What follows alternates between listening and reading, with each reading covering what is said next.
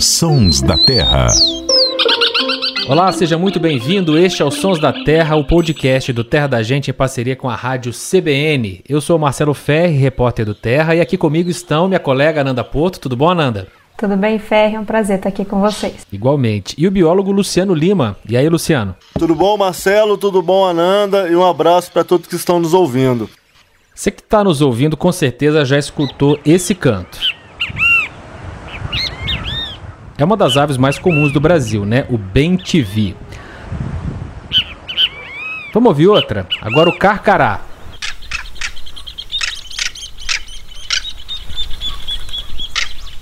Também é muito comum, muita gente conhece. E por fim, uma ave que é encontrada mais nas matas. O nome dela é Saci. Adivinha agora o que, que essas três aves, o carcará, o bem-te-vi e o saci, têm em comum? Vou dar uma dica, tem a ver com o nome. Já captou? Pois é, o nome de cada uma é uma interpretação do canto. É o que a gente chama de onomatopeia, quando o som de alguma coisa é traduzido em palavras. Assim, por exemplo, como a gente diz que o cachorro faz uau uau, o gato faz miau. Alguém, em algum momento, concluiu que o passarinho fazia bem te vi, ou carcará, ou saci, e por aí vai. Ananda, são inúmeros os nomes de aves onomatopeicos, né? Que são leituras do canto das aves. Tem, isso é muito interessante porque às vezes as pessoas né, não associam logo de cara que o canto que dá origem a esses nomes populares ou alguma característica que ele está parecendo dizer, mas depois que você faz essa ligação, não tem mais volta. E é até curioso que você acaba desenvolvendo aí um lado criativo, né? Eu juro que eu já escutei um Bem TV uma vez dizendo EPTV. Então, eu assim, sempre penso isso. É muito curioso, porque a gente começa a ficar atento e tentando decifrar o que, que o passarinho está falando, ou o que que parece. Isso é que é gostar do trabalho, hein, Ananda? É, o duro é quando você está ouvindo na folga, né? Aí complica um pouquinho.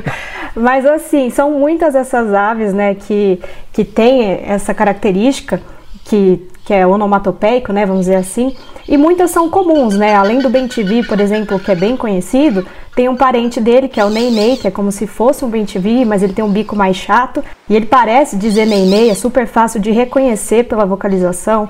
Nas cidades, em quintais aqui do Sudeste, tem também um clássico, que é o fim-fim, que é fácil de identificar e, e de traduzir, né, que ele está dizendo fim-fim, é um som bem suave, delicado. E tem também outras aves que a gente já citou em algum momento aqui no programa, como jaó, que o canto dele parece que, ele está dizendo eu sou jaó, então é uma marca aí também dessa ave. Um som muito característico é da saracura três potes, que parece que ela está falando três potes, né, como dá para ouvir agora. E é mesmo, três potes, três potes. O que será que ela quer com esses três potes, né? E alguns são engraçados, né? E tem também até pica-pau, o Benedito de testa amarela, né? Parece que ele tá falando Benedito, Benedito. E o pica-pau branco, que muitos chamam de birro, que também parece que é por conta do, do canto, né? Que parece que ele está falando birro ou cri-cri. Outras espécies, assim, são muito variadas. E isso é curioso porque marca as pessoas. Eu vou dar um exemplo. Esses dias minha mãe falou assim para mim: Nossa, tem algum, algum gavião aqui no quintal. Eu falei, mas você conseguiu ver qual que é? Porque ela consegue identificar as espécies. Ela falou, não vi, mas eu ouvi um som meio pinhé. Eu falei, então, é ele, o pinhé, né? Matou que a é pau. que, que é o que muitos chamam de carrapateiro. Tem histórias, tem muita coisa aí para desenvolver e decifrar, né? Agora tem pessoas que ouvem coisas incríveis no canto das aves, né? Por exemplo, tem a, a rolinha Fogo Apagou. Muita gente conhece. É bem parecido mesmo. Agora, ouça agora o peixe frito. Quem será que deu o nome para esse passarinho, né? Peixe frito. Devia ser alguém que tava com muita fome ali na hora de batizar o bicho assim, ou tem farinha aí para continuar no mundo da culinária. As aves também têm nomes diferentes dependendo da região, né? Tem, tem sotaques, tem dialetos, dependendo uh, da parte do mundo, o canto tem uma interpretação diferente. Tem, Ferre, exatamente.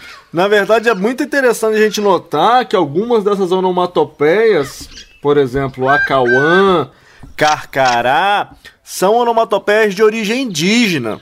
Então são onomatopeias que nós, a nossa língua portuguesa, herdou dos, dos principalmente do, dos, dos, tupis, né? Da língua do tronco tupi. Mas as onomatopeias variam conforme a região, mostrando que os cantos de algumas aves são muito característicos independente do idioma que você fala. Então, por exemplo, o nosso Ben TV, é, ele recebe, por exemplo, em inglês é o Kiskadi, que é Ben TV quando o americano ouve é Kiskadi.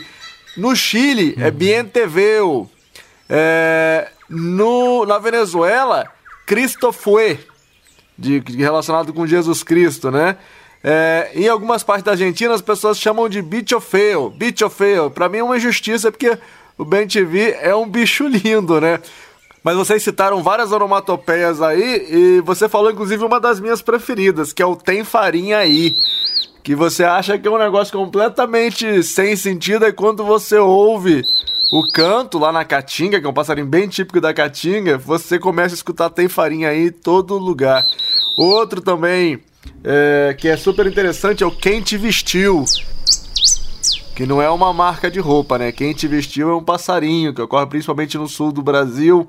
Outro que parece uma marca, também uma marca de marcenaria, mas não é, que é o João Corta-Pau. João Corta-Pau parece muito João Corta-Pau, esse que vocês estão ouvindo aí agora. Então tem diversas é, é, onomatopeias e é uma forma muito ancestral é, de se nomear não só as aves, mas também outros animais, né? Essa variedade de nomes que as aves têm, dependendo da região, está muito ligado com uh, o sentido do nome popular. Né? O nome popular não tem certo nem errado. O nome que certa população usa para chamar o bicho. O nome científico é um só, mas é, nome popular podem ser vários, né? Não tem regra para isso, não é isso? Exatamente como você falou, não existe o um nome popular errado. Dependendo da região, por exemplo, é, as pessoas conhecem o quero-quero como tel-tel.